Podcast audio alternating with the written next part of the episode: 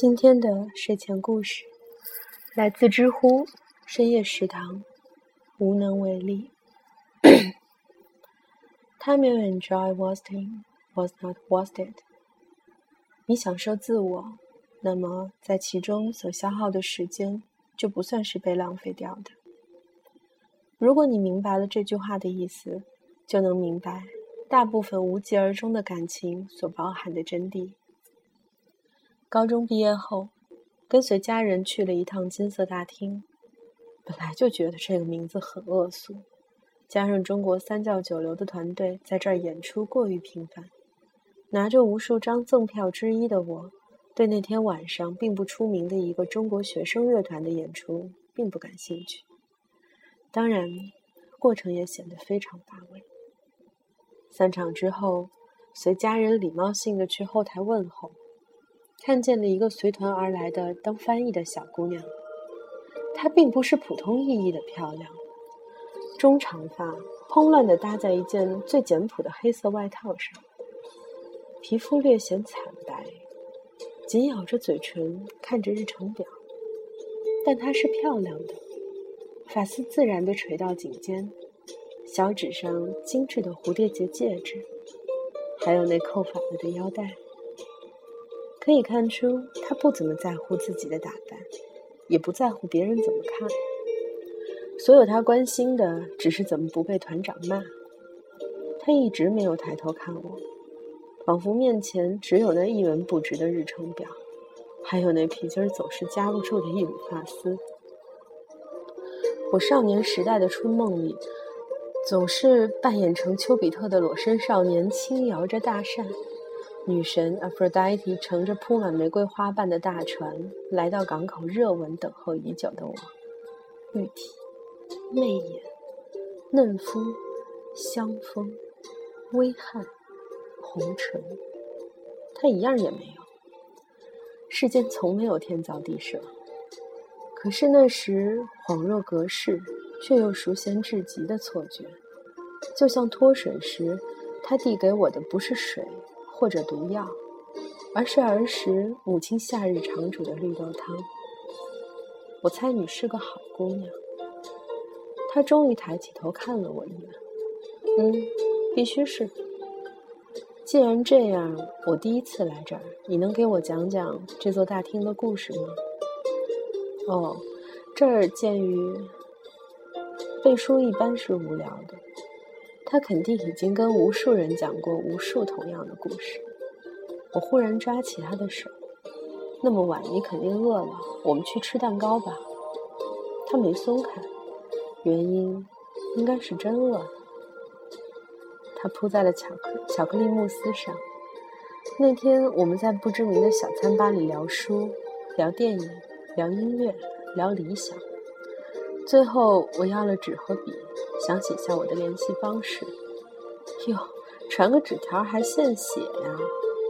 他一把抢过纸和笔，没留下任何号码，只写了一句话就转身离去。我希望确有一个道路，却无一条。我们未知路者，乃踌躇也。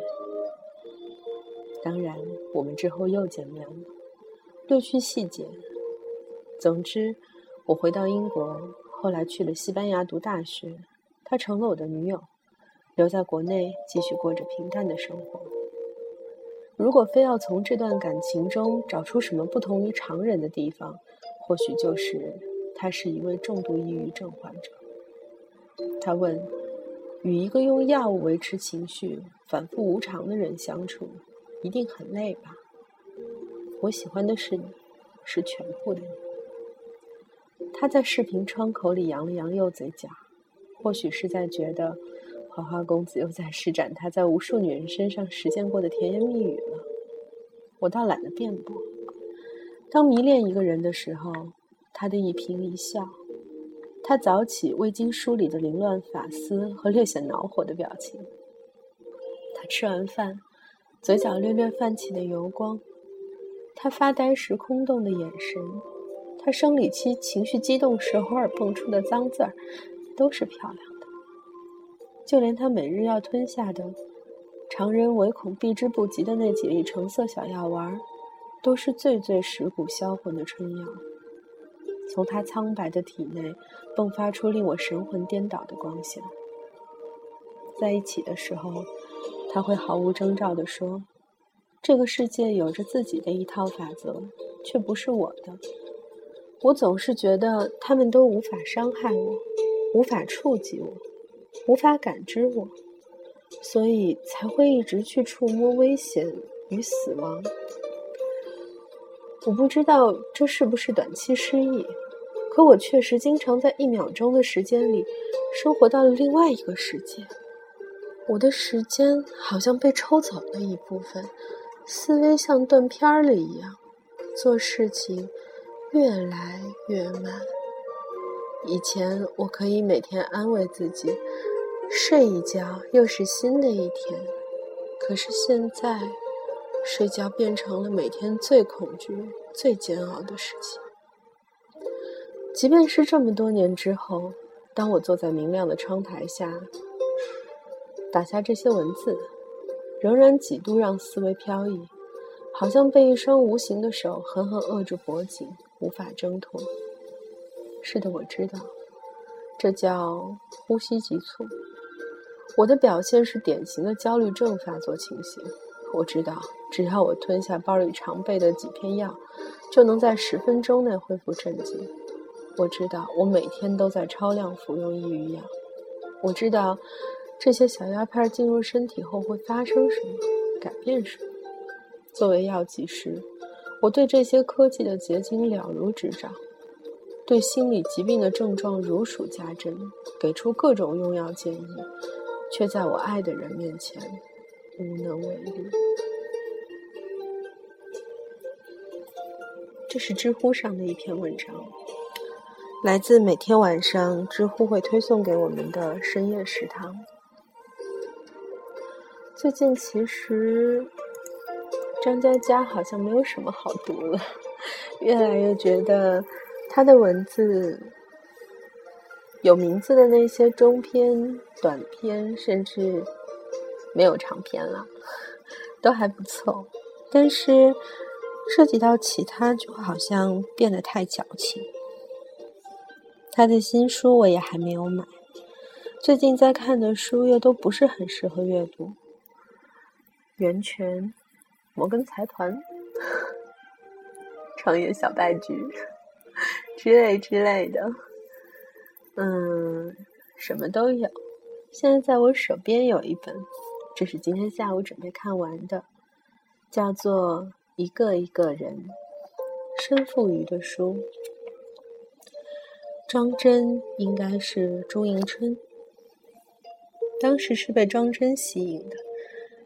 嗯，黄黄的书，看上去很像是爸爸妈妈放在书架里的一本旧书，封皮已经掉了。上面有裂痕，用透明胶纸粘着。翻开书，草草的掠过，会发现有钢笔的痕迹。有的地方夹着一张大前门的烟烟标，还有很早很早以前一个歌手陈琳的磁带封面，甚至还有抄着。诗歌的信纸，但这些都是印刷在中间的，都不是真的。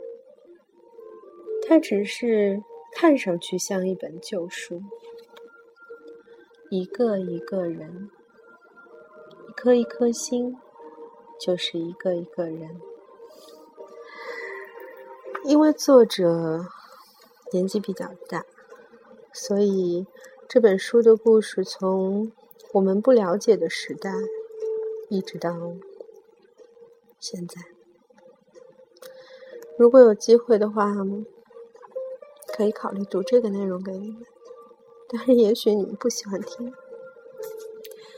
讲到他的小朋友的时候是二零一零年，最初的那一篇一九七九年，七九年一个一个找肉的人，一零年。